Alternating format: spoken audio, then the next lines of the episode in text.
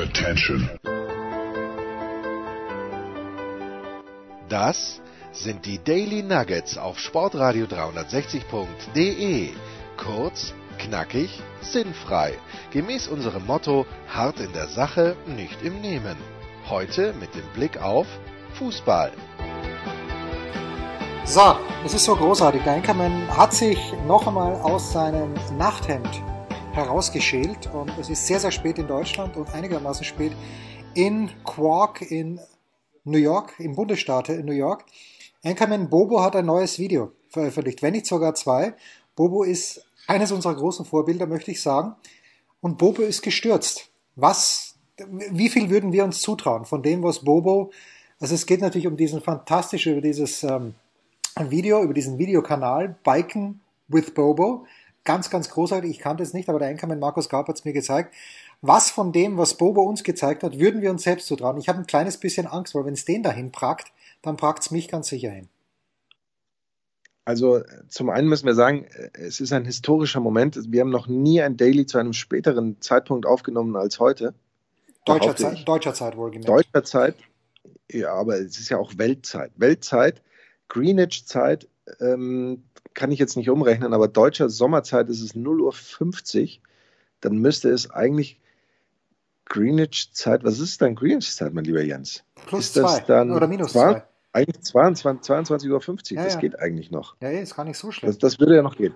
ja, Aber, bitte. aber zu, zu Bobo, Bobo ist ähm, äh, gefahren in, in Squamish und in Whistler in Kanada und ich glaube schon, dass, dass wir uns das zutrauen würden, normalerweise das zu ja, fahren. auf, dem- auf dem Felsen nicht. Auf dem Felsen, es, es schien mir so glatt zu sein.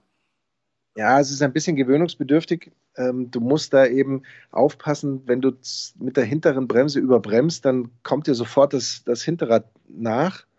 Ähm, insofern, äh, aber wir würden, das, wir würden uns das schon zutrauen. Ähm, ich erwarte eigentlich, dass ich demnächst auch ein Video fertigstelle, wo es auch sehr steil zugeht, weil ich ja unsere Tour richtig rumgefahren bin. Und es ist da auch unfassbar steil. Und das Schöne ist, das kommt auf dem Video null rüber. Es sieht aus, eigentlich, als würde ich mit dem Klapprad zum Podcast zu Jens Röber nur über die Straße fahren. Wo ist es denn so abartig steil? Dort, wo man dann links ins Gehackte runterfährt, in den Wald. Wir sind ja damals. Ganz genau. Es geht um welche Ganz genau. Runde? Um Ah, welche Runde? ist- Bitte nochmal? Es geht äh, nur für unsere vier Millionen Zuhörer, die nicht wissen, wo wir gefahren sind. Um welche Runde geht? Langenau Trail ist es, oder? Den Lang am- Langenau Trail und Reichenböden Langenau Trail. Das ist so die Tour. Und die sind Jens Röber und ich ja mal glorreicherweise verkehrt rumgefahren, was, was totaler Bullshit ist, weil da macht die Tour eigentlich keinen richtigen Spaß, weil man ähm, schwierige Phasen bergauf hat, die wir ja größtenteils dann geschoben sind oder geschoben haben. Und äh, relativ geschoben worden sind. Geschoben worden sind wäre übrigens sehr schön gewesen, wenn uns jemand geschoben worden hätte, äh, den Berg hinauf. Aber wir mussten sie ja selbst schieben. Und ähm, relativ langweilige Forststraßenabschnitte bergab. Wenn man sie richtig umfährt, die Tour, dann fährt man die Forststraßen hoch und fährt die schönen, interessanten Abschnitte bergab. Und da geht es gerade sehr steil, diesen einen Teil runter zum Bach, wenn du dich erinnerst, diese Serpentinen Absolut. das ist wirklich super steil. Da sind relativ, man könnte sagen, Kinderkopf, Kinderschädel große Steine, die da so durch die Gegend liegen und, und relativ loses Geröll, dass man da so fährt. Also das ist äh, nicht ganz ohne und schon sehr steil. Und dann eben vom höchsten Punkt ähm, runter in Richtung Wald. Das, das hilft jetzt unseren Zuschauern sehr, aber gerade wenn sie das Video gesehen haben, da sieht man einmal, glaube ich, wie, wie ich äh, mein, mein Rad da hochschiebe, weil Jens da natürlich schon hochgesprintet war. Und das ist auch gerade im ersten Teil, ist das brutalst steil eigentlich. Und ich habe mir das Video schon so grob angeschaut. Das sieht aus, äh, als, als würde es einfach nur waagrecht dahin gehen. Das ist natürlich mal wieder äh, der GoPro-Effekt äh, vom, vom Allerfeinsten und ähm, leider ein bisschen frustrierend, aber ich glaube, ich, ich werde das Video trotzdem zu Ende schneiden und ähm, wer es gucken will, soll es gucken und wer nicht, verpasst natürlich wie immer was. Aber es gibt, es gab keine Stürze. Also wer, wer das Video von Bobo sehen will, da haut sie ihn einmal. Und vor allem, ich glaube, ich, ich weiß nicht, ob jemals in der Geschichte des Fahrradfahrens jemand so vom Fahrrad gestürzt ist, weil das Fahrrad schießt quasi unter ihm ja eigentlich davon und er landet mehr oder weniger flach mit dem Rücken auf dem Boden, aber eben nicht auf dem Felsen, auf dem er fuhr, sondern auf dem, auf dem Boden neben dem Nein, nein, Felsen. nein, Also er nicht, stürzt- nicht, nicht, nicht, nicht Ja. beim Rücken, er stützt doch auf die Wampe, die er nicht hat. Weil die Verletzung ist ja dann auf der rechten Seite seiner, äh, seiner Hüfte, seines Bauchs. Also ich glaube, er stürzt Ja, oder- auf die Vorderseite. ja, oder er stürzt auf aber die volle Seite. Kanne, ja. Aber Ja, es hat sehr, sehr. Und ich habe natürlich eines gesehen, ich könnte das gar nicht fahren, weil ich natürlich das falsche Schuhwerk habe. Weil dort, wo du so fa- fahren musst, da brauchst du die Schuhe, die du hast, die Five Tens. Weil wenn aber ich mit meinen er doch gekauft, dachte ich. Natürlich ich habe ich, mir nicht- gekauft. sie mir nicht gekauft. Äh, Aber wenn ich dort mit meinen Klicks fahre, dann bin ich aufgeschmissen. Dann, dann musst du, ich muss gar nicht anfangen, dort mit Klicks zu fahren, weil ich natürlich überhaupt nicht rauskomme so schnell. Ja, aber wenn du richtig fährst, musst du ja nicht rauskommen. Naja, ich kann aber nicht richtig fahren. Ich dachte, das, Das- das ich dachte, Ziel- das wäre etabliert. das Ziel ist es ja eigentlich, auf dem Rad zu bleiben und dann bleibst du auch mit den Füßen am Pedal. Aber ähm, na, das, das, das würden wir schon schaffen. Wir würden da schon, wir würden da schon anständig runterfahren. Glaube ich. Ja, also das ist das große Ziel, glaube ich, noch von Markus Gaub und mir. Und wer sich dieses Video anschaut, das sollte euch ein Fingerzeig sein, liebe zwölf Hörer, denn Bobo hat sich seine Flugtickets nach Vancouver nicht selbst bezahlt, sondern er hat sie geschenkt bekommen, Markus. Ist das jetzt Hinweis genug mit dem Zaunpfahl an unsere Hörer, von wegen geschenkte Tickets Vancouver? So, so, so ungefähr haben wir uns das vorgestellt. Er wurde eingeladen von Paul the Panther, der übrigens auch ein sehr lustiges ähm, Video darüber gemacht hat, wie ich zumindest finde. Ich weiß nicht, ob du das auch dir angeguckt hast. Ich habe dir den Link ja natürlich auch geschickt. Natürlich. der hat ihn eingeladen, gemeinsam mit einem ähm, Fahrradteilehandel, wenn ich das so richtig verstanden habe. Ähm, das sind natürlich Geschichten, die schreibt nur das amerikanische ähm, Mountainbiking, YouTubing, Communitying. Ich weiß nicht, ob das für uns ein realistisches Ziel wäre, aber realistisch ist für uns zumindest mal das Ziel, dass wir versuchen, Jens Röber in diesem Jahr noch den äh, Trail ähm, in äh, Kitzbühel runter zu jagen.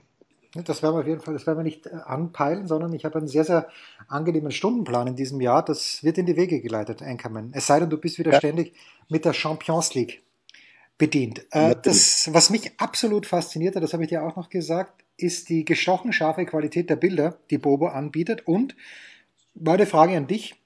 Äh, denkst du, der stellt diese Szenen, er fährt sie viermal dann runter? Gut, das mit dem Sturz natürlich nicht. Aber der Junge muss, erstmal hat er eine Drohne dabei, zweitens mal hat er mindestens drei Kameras. Was denkst du?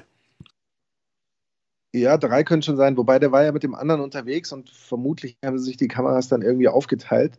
So eine ja immer am, hat er jetzt am Helm, dann hat der andere eine, mindestens eine und dann haben sie, glaube ich, noch ein bis zwei so irgendwie äh, statisch irgendwo hingestellt. Also ich, ja, so drei bis vier Kameras insgesamt werden sie wahrscheinlich da, ähm, dabei gehabt haben. Aber Jens, wir haben auch in unserer besten Zeit mit zwei Kameras gearbeitet. Also insofern. Und mit Drohne, erinnern wir uns. Schaut euch bitte die Auslosung auch- an. Da ist die Drohne Ja, nämlich abgestürzt. Wir hatten einen, einen Also- Drohnenmalheur. Ja, beim, beim Senftest haben wir konsequent mit Drohne gearbeitet, sogar auch im Stadion an der Schleißheimer Straße, wo die, wo die Drohne ja auch einmal äh, böse abgestürzt ist. Also da haben wir schon so, ein- so ein paar, ähm, ich möchte sagen, bahnbrechende Aufnahmen gemacht eigentlich. Und gestern sitze ich hier am Strand mit meinen Kindern und einer lieben Freundin und die sagt, the greatest thing you ever done is uh, the mustard thing. Was soll ich dir sagen? Da hat sie recht, Ja, zum einen. Aber wie traurig glaube- ist das denn, dass ich nichts Besseres gemacht habe in meinem Leben als den, den Senftest? Wahnsinn. Ja, aber ich glaube, dass wir tatsächlich ähm, auf dem Weltmarkt eigentlich größere Erfolge gefeiert haben als zu Hause. Wir sind zu Hause. Ähm, es gibt ja so ein paar Karrieren in der, im Showbusiness, im Weltshowbusiness, die zu Hause nichts geschafft haben oder nicht, keine großen Erfolge feiern konnten, aber im Ausland große Stars sind. Man denke an David Hasselhoff zum Beispiel. Nur in Deutschland groß, aber dort sehr, sehr Ja. groß. Ja. Wir, Der, der allergrößte. wir sind Beispiel. in den USA so groß wie David Hasselhoff in, in äh, Deutschland. Das wäre das wär wirklich eine schöne Ansage. Ist es aber leider nicht. Einfach weil es nicht stimmt. Aber, aber fast, aber fast. Es kommt Ja. fast hin. Ja. Und gerade jetzt habe ich übrigens einen unserer frühen Aussteiger zum Abendessen gehabt, zu unserem Barbecue dazu. Und zwar war das der Heinz Lass- Yellow Mustard. Das Oh, der Heinz hier.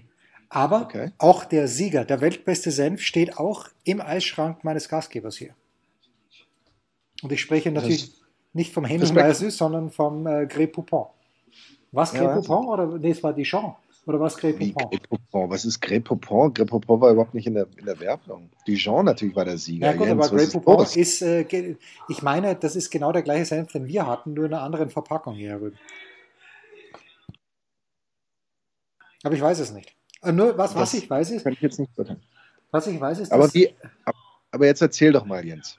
Was soll ich denn wie, erzählen? Ja, wie ist New York? A, wie, wie hast du dich eingelebt?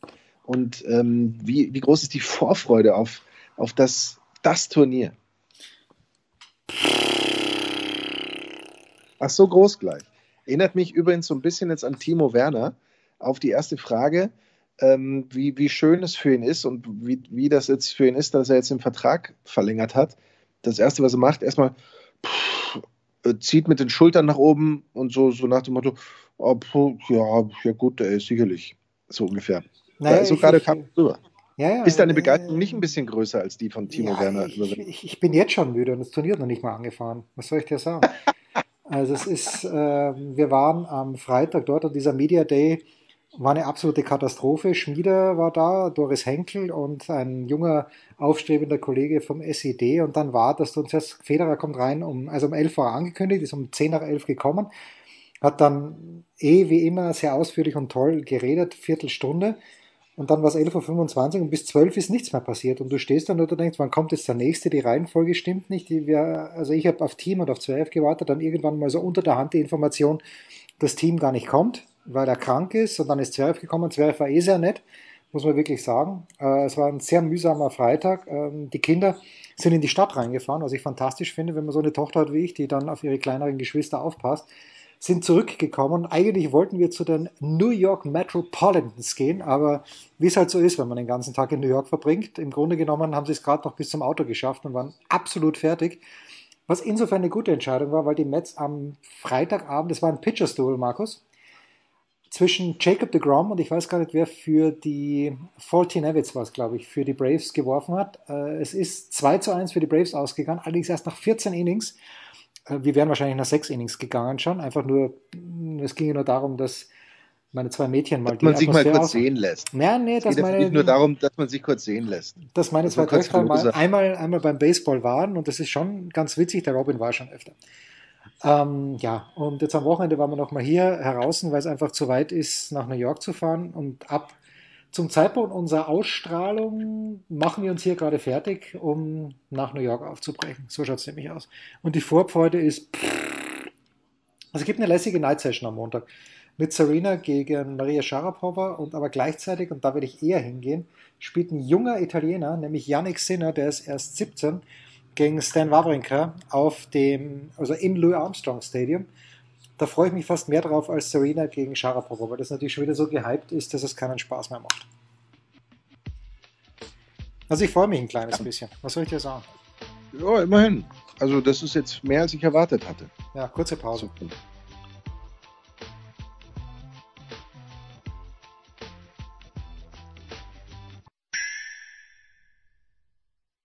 Was kommt? Wer gewinnt? Wo geht's weiter? Unser Blick in die Glaskugel.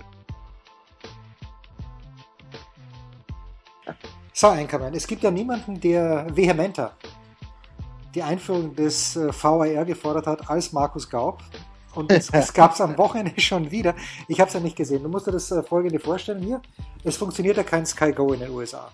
Es funktioniert auch kein, kein Dazone, es funktioniert im Grunde genommen nichts. Also Robin und ich mussten eine Entscheidung treffen. Und Robin hat die Entscheidung für uns getroffen. Wir haben also am Samstag um 18.30 Uhr europäischer Zeit Liverpool gegen Arsenal uns angeschaut. Natürlich völlig mit Recht, weil Robin hatte 0-2 getippt bei Schalke gegen Bayern. Ich hatte, glaub, ich glaube, ich habe sogar am Freitag gesagt 0-3, wenn ich mich richtig erinnere, in unserer kleinen Vorschau. Na gut, also Robin liegt fast richtig, ich liege noch richtiger, nämlich ganz richtig. Und wir haben es uns nicht angeschaut, aber ich lese dann am Tag darauf, Perisic muss ein Handelfmeter sein, Pavard kann ein Handelfmeter sein. Du hast das Spiel zusammengefasst für Sky. What say you, Markus Gaub? Also die Szene mit Benjamin Pavard sieht natürlich in der Zeitlupe wieder brutal aus. Da muss man aufpassen, gerade bei diesen Wahrgeschichten muss man aufpassen, dass man äh, sich nicht von so einer Zeitlupe ähm, überwältigen lässt, weil er, er geht eigentlich zum Kopfballduell hoch. bei, nach einer, ich glaube, es war nach einer Ecke oder nach einem Freistoß oder eben äh, ebenfalls nach einem Ball von der Seite und dreht sich dann äh, um. Der, der Arm ist im 90-Grad-Winkel abgespreizt vom Körper, also schon sehr weit weg. Er schaut sich auch im letzten Moment um, aber das ist so eine Szene, bei der er den Arm tatsächlich eben braucht, um diese Drehung zu vollführen.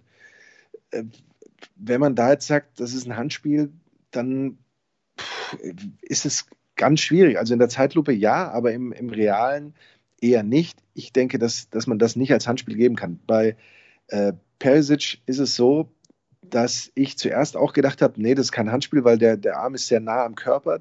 Das Problem ist nur, wenn du die Bewegung des Armes siehst, dann merkst du genau, ja, er sieht den Ball kommen und er weiß genau, dass er die Hand jetzt aber nicht mehr näher zum Körper ziehen darf, weil sonst wehrt die Hand den Ball nicht mehr ab. Und insofern ist das tatsächlich, finde ich, ein absichtliches Handspiel und das wäre tatsächlich was, wo man sagen muss eigentlich, dass das auch ähm, einen Elfmeter nach sich zieht. Die, die Handregel wird uns immer beschäftigen und wird immer unangenehm sein und deswegen, wie du schon eingangs gesagt hast, war ich immer gegen den Videoassistenten, bin es auch nach wie vor, weil er uns in dieser Hinsicht keine Klarheit gibt, sondern einfach nur ja, noch, noch mehr Diskussionen als vorher. Wenn das der Schiedsrichter sofort entscheidet, nehme ich sowas immer gerne, wenn man danach sagt, aber da hätte er doch, aber da müsste doch. Und wenn wir da fordern, dann muss er den Schiedsrichter rausschicken, dass er sich das anguckt. Und Jens, wie lange dauert das denn dann alles? Ja, dann, dann hast du da mit diesen zwei Szenen allein, hast du schon zehn Minuten wieder äh, Nachspielzeit und so. Das will doch auch keiner. Also, aber zu diesen Entscheidungen, ich denke, das eine wäre ein Elfmeter gewesen, hätte es irgendwas am Spielausgang oder so geändert? Nein, die, die Schalker waren erst dann richtig mutig und haben auch erst dann sowas ähnliches wie Chancen herausgespielt, als das Spiel eigentlich für sie schon verloren war. Und äh, da hätten auch, glaube ich, die Elfmeter nichts geändert. Das ist eben hier, ich bin immer noch auf einer Mission, den Amerikanern irgendwie zu sagen, Soccer ist nicht so schlecht, aber jetzt kommt auch noch der VAR dazu. Also wir hatten zwei Optionen am Samstagnachmittag, also 9.30 Uhr äh, New York Zeit, 15.30 Uhr deutscher Zeit. Robin wollte eigentlich unbedingt Hoffenheim gegen Bremen sehen als Sympathisant des glorreichen SV Werder Bremen, aber uns wurde angeboten Mainz gegen Gladbach und Düsseldorf gegen Leverkusen, warum auch immer. Aber wenn sich das jetzt jemand anschaut und dann dieses VAR, das ist ja gleich schlimm wie die Werbepause im Grunde genommen beim Football. Es ist natürlich schön, wenn wir die Entscheidungen richtig bekommen dann am Ende und äh, ich bin auch für die ganz große Gerechtigkeit, aber Verkaufsschlager ist es keiner. Ja, und vor allem, es will mir doch keiner das Märchen von der ganz großen Gerechtigkeit erzählen, weil im, im Endeffekt äh, es wird immer gesagt, ja, es, es, macht den Fußball gerechter, es macht ihn gerechter. Ich bin mir da nicht so sicher, ob das tatsächlich so ist, weil wir dann ja auch letztendlich ähm, immer auch wieder dann bei den Szenen sind, wo wir sagen, ja Moment, aber die Ecke war doch schon unbegründet, äh, die zu dem Tor führte. Oder äh, warum sehen Sie eben äh, jetzt wie auch beim, beim LASK, bei, bei, der Europa, äh, bei den Europa-Playoffs, warum sieht er dann eben diese vermeintliche Abseitsstellung nicht? Oder, wie das ja auch Colinas Erben kürzlich wunderbar ausgeführt haben, ähm, vielleicht war das ja eben doch keine Abseitsstellung, weil von einem Frame zum anderen ähm, du weißt ja, ein, ein Film ist ja nicht ein tatsächlicher Film, sondern besteht eben aus Einzelbildern und von einem Einzelbild zum anderen verändert sich die Position des Spielers möglicherweise wirklich brutal, weil der ja auch schnell ist. Gab ja die Diskussion ähm, in, mit Raheem Sterling war es, glaube ich, mit Manchester City schon am ersten Spieltag, wo man dann auch gemessen hat, zwischen dem einen Bild und dem anderen läuft der, glaube ich, ich weiß gar nicht mehr, ein paar Meter und der Ball klebt aber in von einem Bild zum anderen immer noch am Fuß des, ab, des ballabgebenden Spielers. Also weiß ich gar nicht, welche Sequenz zeigt denn wirklich tatsächlich den Punkt der Ballabgabe. Und ich kann mir also quasi den Stürmer einmal ins Abseits stellen und einmal nicht ins Abseits stellen. Also ist das selbst diese Schwarz-Weiß-Entscheidung abseits lässt sich im Grunde nicht zu 100 Prozent immer klar auch mit diesem Videobeweis darstellen, gerade wenn wir da im Millimeter oder vielleicht sogar im Mikrometerbereich sein müssen und noch eine Lupe drauflegen und so weiter und so fort. Äh, beim Handspiel sind wir sowieso jedes Mal dabei, dass wir wissen, nee, da gibt es kein Schwarz, da gibt es kein Weiß, da gibt es eine unfassbar große Grauzone, äh, die aber eben der eine als Schwarz, der andere als Weiß be betrifft oder besieht. Ja gut, wo sind wir denn dann weiter? Beim Foulspiel ist es auch immer so ein Thema. Da sagt der eine, ja Moment, der Schubser, das reicht nicht für einen Foul. Oder der eine sagt, ja, das reicht schon. Ähm, nein, ich, ich finde, dass das unterm Strich einfach äh, zu viel Emotion nimmt. Und das ist es, das, der minimale Gewinn an Gerechtigkeit, den es vielleicht geben sollte, wird dadurch nicht aufgewogen. Das zweite Spiel, das der Einkommen betreut. Aber nur meine Meinung natürlich. Ja, ja, natürlich nur deine Meinung. Ich, ich, es ist zu spät, selbst für mich hier in New York, um hier eine Meinung zu haben. Aber wozu, wozu ich eine Meinung habe, und Robin und ich haben uns am Sonntag nach einem unfassbar schwachen Tennisdoppel, und zwar von meiner Seite aus. Mein Sohn hat mich gerettet, weil er war mit Abstand der beste Mann auf dem Platz, ich war mit Abstand der schwächste Mann auf dem Ihr Platz. beide Doppel gespielt? Zusammen, gegen, oder wie? Gegen unseren gegen? Gastgeber und seinen besten Kumpel. Und im Grunde genommen ist es völlig unmöglich, dass wir gegen die beiden verlieren, aber ich habe es fast geschafft. Mit wirklich unfassbar. Aber nur aus Höflichkeit. Ja, mit unfassbar schlechten Volleys und die Vorhand ist eine einzige Katastrophe. Wir sind rechtzeitig nach Hause gekommen, um uns Leipzig gegen Frankfurt anzuschauen. Und ich habe nicht das ganze Spiel gesehen, aber die Minuten, ich habe vielleicht von diesen 90 Minuten 70 gesehen. Und in diesen 70 Minuten war Frankfurt eindeutig besser. Du hast das ganze Spiel gesehen, Markus. Was habe ich in diesen 20 Minuten versäumt, die ich nicht gesehen habe? Also ich wollte jetzt noch, ich wollte jetzt noch die Frage stellen zum Tennis. Hätte ich dir am Tennis ähm, Volley-Kompetenz bescheinigt oder hätte ich gesagt, dass das einfach, ich hätte ich da vielleicht gar nichts mehr gesagt, wenn ich das kommentiert hätte, dein Volleyspiel? Da hättest du überhaupt nichts gesagt. Ne? Meine Volleys, äh, es, es, gibt keinen Vergleich. Sie sind äh, unerreicht äh, auf beiden Seiten des Atlantischen Ozeans ist ein komplettes Debakel gewesen. Also es war wirklich, ich spiele ja oft schlecht, aber so schlecht wie heute habe ich, habe ich glaube ich, noch nie gespielt. Also. Ja, du, du, war, du bist die, die, die Meereshöhe nicht gewohnt. Du bist mehr so ein Kitzbühel-Tennisspieler wahrscheinlich. Naja, es ist aber lustig. Wie, wie hoch sind wir in München? 350? 400 ja, Meter? Ja, 500. 500 Meter, ja, okay. Ähm, also bei mir ist es ja wurscht, weil ich kann auch in München nichts. Aber Robin hat schon gemerkt, dass er bei, bei der Kugel hier, die fliegt nicht so wie in München. Also du merkst wirklich diese 500 Meter Höhenunterschied. Du kannst teilweise drauffahren wie ein Irrer und trotzdem fällt der Ball, also bei mir sowieso, geht nie weiter als bis zur T-Linie, aber bei mir geht er hier nicht mal bis zum Netz hoch. Also das ist ganz, ganz schwierig. Ja, und, dann, und, dann, natürlich diese salzhaltige Luft, das musst du auch noch mit reinrechnen. Das zieht die Wenn Bälle sich der Ball, der Ball kräuselt sich und so weiter. Aber äh, zum Sag Spiel. Was zu Leipzig. Also ich, fand, ich fand Leipzig echt schlecht. Ja, schlecht, weiß ich nicht. Also ich finde, dass sie gerade so Momente hatten, äh, wenn sie den Ball gewinnen, da geht schon relativ schnell die Post ab, aber sie waren da sehr, äh, wie soll man sagen, sehr unschlüssig, unpräzise dann im, im Verwerten der Möglichkeiten oder im, im Ausspielen ihrer, ihrer Chancen. Die Frankfurter, gerade wenn man eben überlegt, dass das ja weit davon entfernt war, die A-Mannschaft zu sein, eben mit der Costa hat gefehlt, ähm, dann äh, Gacinovic hat gefehlt, Rebic hat gefehlt, ähm, äh, Hinteregger. Warum, ja, warum hat Hinteregger nicht gespielt? Ist er verletzt oder was weiß man? Ja, ich glaube, dass er ein bisschen angeschlagen war. Äh, vielleicht immer noch von seinem Krampf oder sowas. Dann Erste vielleicht. Krampf seines Lebens übrigens. ja, das ist auch so eine bizarre Geschichte.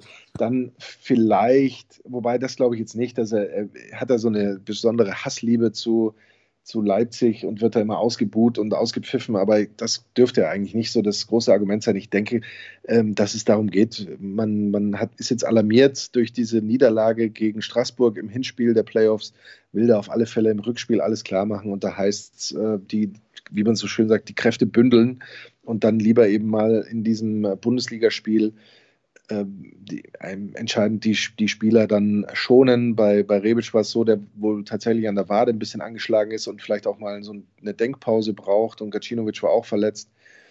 Ähm, das waren da so die Punkte, aber selbst eben mit, mit der Mannschaft, die ähm, Frankfurt aufgeboten hat, fand ich auch, dass sie ähm, richtig gut gespielt haben, eben auch äh, schnell mitgespielt haben, den Ball auch teilweise gut kontrolliert haben, haben es aber eben zu selten geschafft, tatsächlich sich mal eine klare Möglichkeit rauszuspielen. Und entsprechend, jetzt, wenn man so auf Torchancen guckt, war abgesehen vom Tor, das sie erzielt haben, vielleicht die Chance von Kostic, was glaube ich, gleich in, nach zehn Minuten mhm. äh, aus spitzen Winkel so mit die beste Möglichkeit. Aber äh, wenn, wenn das Spiel unentschieden ausgeht, glaube ich, dürfte sich im Grunde keiner beklagen, wäre es vielleicht sogar das gerechtere Ergebnis gewesen. Da bin ich natürlich bei dir. Ja, also ich war doch, doch, einigermaßen enttäuscht, auch ja, äh, dass das Julian Nagelsmann, der ist natürlich zehnmal besser weiß als ich, aber irgendwie den Forsberg, den schätzt er nicht so sehr. aber das ist schon jemand, den er dann halt spät gebracht hat, aber ich finde, dass es schon ein sehr guter Fußballspieler ist, aber okay. Was weiß Da bin ich auch mal gespannt, da bin ich auch mal gespannt, vor allem, weil man ja gemerkt hat, als, als der Forsberg dann drin war, wie er das, das 2 zu 0 vorbereitet und so, der hat da schon A, ein Tempo, aber eben auch ein Auge und kann dann eben auch diesen Ball spielen, wobei wie, wie Paulsen den direkt äh, da. Hast du da in deiner Zusammenfassung gesagt, dass er volles Risiko nimmt? Äh, nein, habe ich nicht, weil ich mir gedacht habe, das kriege ich bei Jens nicht durch. Nee, natürlich nicht, weil das ist natürlich Blödsinn. Volles Risiko kann ich nur im eigenen Strafraum nehmen, denn Risiko bedeutet ja, dass etwas passieren könnte. Das Schlimmste, was passieren kann, ist, dass Paulsen die Kugel auf die Tribüne schießt. Aber was ist daran schlimm? Das ist kein Risiko, gar nichts. Aber wenn ich es im eigenen Dank. Strafraum mache, könnte das Risiko eines Gegentores on the table ja, sein. Sag das mal dem Zuschauer, den er da trifft. Also da von dem Schuss möchte ich nicht getroffen werden. Der hat den, der hat den ja wirklich, wenn du dir überlegst, er hat den, ich meine, perfekter kannst du den nicht treffen und der wird den auch keine zweimal so treffen, wenn du ihm den Ball äh, hundertmal äh, so, so passt. Ähm, insofern, das, das war ein absolutes äh, Traumtor und volles Risiko, vielleicht insofern, weil man sagt, der könnte sich damit auch blamieren, wenn er ihn auf die Tribüne jagt, anstatt ihn vielleicht mit der Innenseite zu schieben. Das ist vielleicht das Risiko, das so geht. Abschließende Vielleicht. Frage nochmal zurück zu den Bayern. Philipp Seldorf, unser lieber Freund von der Süddeutschen Zeitung, hat geschrieben, Lewandowski lässt die Bayern besser aussehen, als sie wirklich sind. Stimmt das? Puh, sagen wir mal so, ja, in dem Spiel war es natürlich tatsächlich so, er, er, obwohl, war es, war es tatsächlich so? Das ist natürlich die Frage. Ne? Er ja, gut, Elfmeter, ja, okay, den, den macht man rein. Ja. Meter, den Freistoß und letztlich ein Tor aus dem Spiel heraus. Ähm, grundsätzlich ist ein Stürmer, also das gilt jetzt eben bei dem Spiel nicht so ganz, weil du diesen Elfmeter, den Freistoß rausrechnen musst. Aber grundsätzlich ist ein Stürmer ja meistens eben nur so gut wie die Chancen, die man für ihn kreiert. Das heißt, da gehört schon was dazu. Ähm, jetzt kommen eben dann noch diese zwei anderen Tore on top. Dann könnte man sagen, ja, da hat er vielleicht tatsächlich so ein, so ein Argument. Aber grundsätzlich, äh, glaube ich, ging der Sieg der Bayern auch in der Höhe doch in Ordnung. Wir haben über die zwei Elfmeter-Geschichten gesprochen, ähm, von denen aber tendenziell wohl nur einer wirklich ein Elfmeter war, so wie Schalke gespielt hat. Ich erinnere mich an den, was ähm, Caligiuri, glaube ich, der einmal den Ball, das war eine Abseitssituation und dann schießt er aber noch nur an Pfosten ähm, ins leere Tor mehr oder weniger. Ähm, so wie Schalke in der Phase gespielt hat, weiß ich nicht, ob die den Elfmeter zwingend auch reinmachen. Ähm, weiß ich jetzt nicht. Also da müsste man, müsste man von den Bayern gerade in der Besetzung vielleicht mehr sehen. Man darf ja nicht vergessen, ähm, ich habe es nicht so ganz verstanden, warum Kimmich da auf der 6 spielen muss und Pavard dafür außen, wobei sie viel eben mit Dreierkette gespielt haben. Dann haben sie ähm, eben mit äh, Hernandez zum ersten Mal in der Innenverteidigung gespielt, dann doch eher so auf Experimentieren, eben Coutinho reinbringen und auch Perisic reinbringen. Ähm, das kann ja noch nicht so richtig mit Zusammenspiel klappen. Also für mich war das jetzt nicht, nicht der Maßstab, dieses Spiel. Was nicht für Schalke spricht. Kurze Pause und dann gibt es. absolut, äh, absolut. Also da, da war ich auch eher überrascht. Aber äh, andererseits meinten dann Kollegen von mir, äh, als ich darauf hingewiesen habe, wie, wie die Bayern spielen, naja, wenn nicht gegen Schalke, wann willst du es dann probieren? Ja, gut. Diese ganzen Dortmund-Fans, diese Hater. Kurze Pause und dann küren Markus und ich unsere Mitarbeiter der Woche.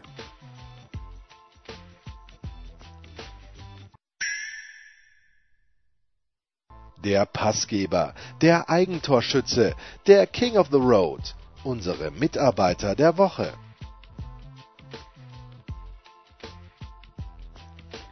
Ja, ist ein bisschen schwierig, Markus, den Mitarbeiter der Woche zu küren, weil es ja eigentlich ein äh, Anlass ist, der nachdenklich stimmt und äh, es ist äh, kein Titel, deswegen weiß ich gar nicht, wie ich es framen soll. Mitarbeiter der Woche passt nicht so richtig, aber in diesen Minuten oder vor ein paar Minuten kam gerade die Meldung, dass Christian Heidel im Urlaub wohl einen Schlaganfall erlitten hat. Wie schwer es ist, man weiß es nicht, aber Christian Heidel war tatsächlich ja schon mal bei uns zu Gast in der Big Show.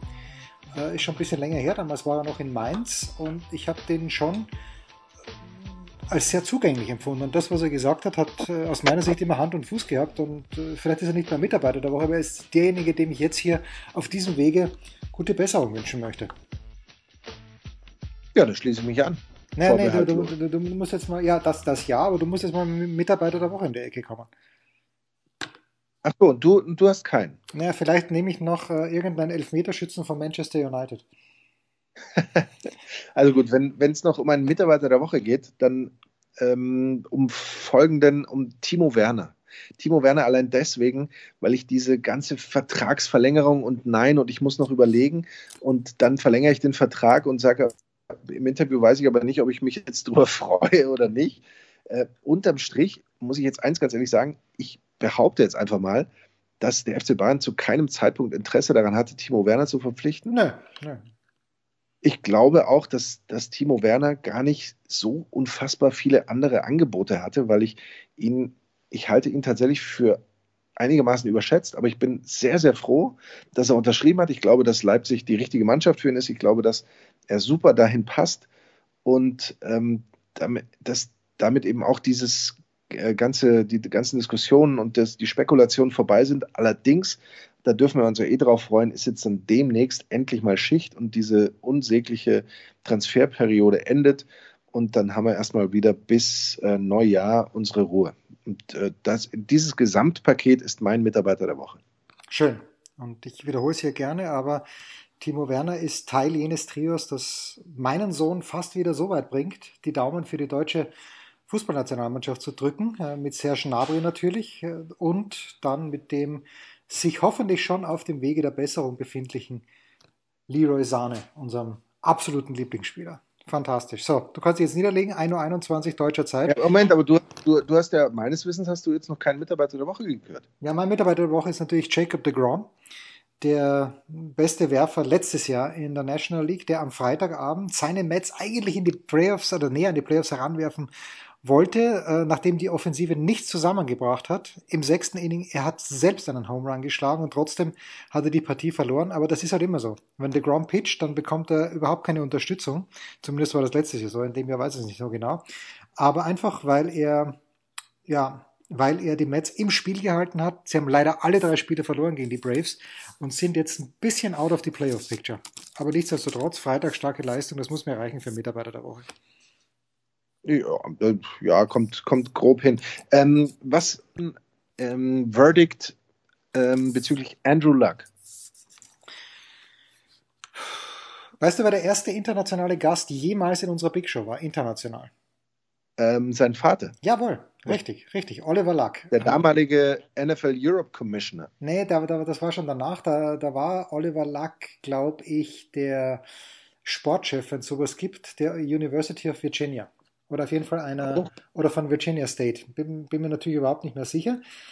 Und natürlich schaut man sich das dann äh, ein bisschen genauer an und ich habe null Ahnung von Football. Aber wenn mir Nicolas Martin und Andreas Renner erzählen, dass Andrew Luck im Grunde genommen die größte Erfindung seit rückwärts, rückwärts laufendem Wasser ist, was die hoffentlich nicht gesagt haben, würde Renner natürlich nie sagen, dann schaut man sehr genau hin und es tut mir ein kleines bisschen leid für ihn. Also er wird nie mehr arbeiten müssen, aber es ist halt schade, weil er nie die Mannschaft gehabt hat, mit der er wirklich um die oder den Super Bowl mitspielen hat können. Aber es ist äh, lässig, wie er es gemacht hat. Nur wenn ich es richtig verstanden habe, die Fans in Indianapolis, nicht alle Fans, aber einige Fans haben ihn ausgepfiffen. Das äh, übersteigt dann ein kleines bisschen meine Vorstellungskraft, warum das so war.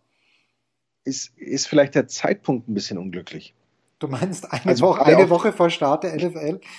Ja, gerade gerade auch was, was ich meine, man, man hätte ja vermutlich mit ihm gerechnet und plötzlich heißt es, äh, nee, da müsst ihr euch nach jemand anders umschauen und dann sagt man, der Einzige, der das könnte, ist aber Sportdirektor bei den Bayern, der das noch in letzter Sekunde drehen könnte. Ja. Und den haben wir hier nicht. Also sprich, kriegen die das auf, kriegen die das noch auf die Reihe?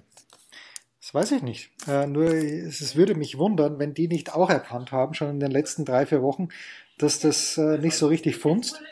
Und äh, im Hintergrund werden die Stimmen lauter. Niemand ahnt, dass, äh, dass sie hier gehört werden. Ähm, es, steht dann immer zur Debatte, weil Colin Kaepernick wird es nicht werden. Der kommt nicht mehr zurück in die Liga und ich glaube nicht, dass jetzt irgendjemand äh, vom Kaliber eines Andrew Luck, wo es eh nur ganz wenige gibt, ähm, verfügbar ist. Schwierig.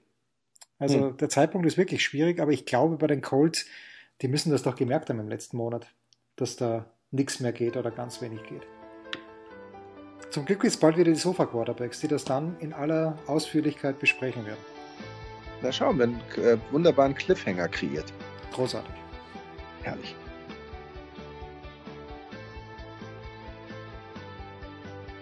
Das waren die Daily Nuggets auf Sportradio 360.de. Versäumen Sie nicht alle anderen Podcasts aus unserer sympathischen Familienwerkstatt. Schon gar nicht die Big Show. Jeden Donnerstag neu.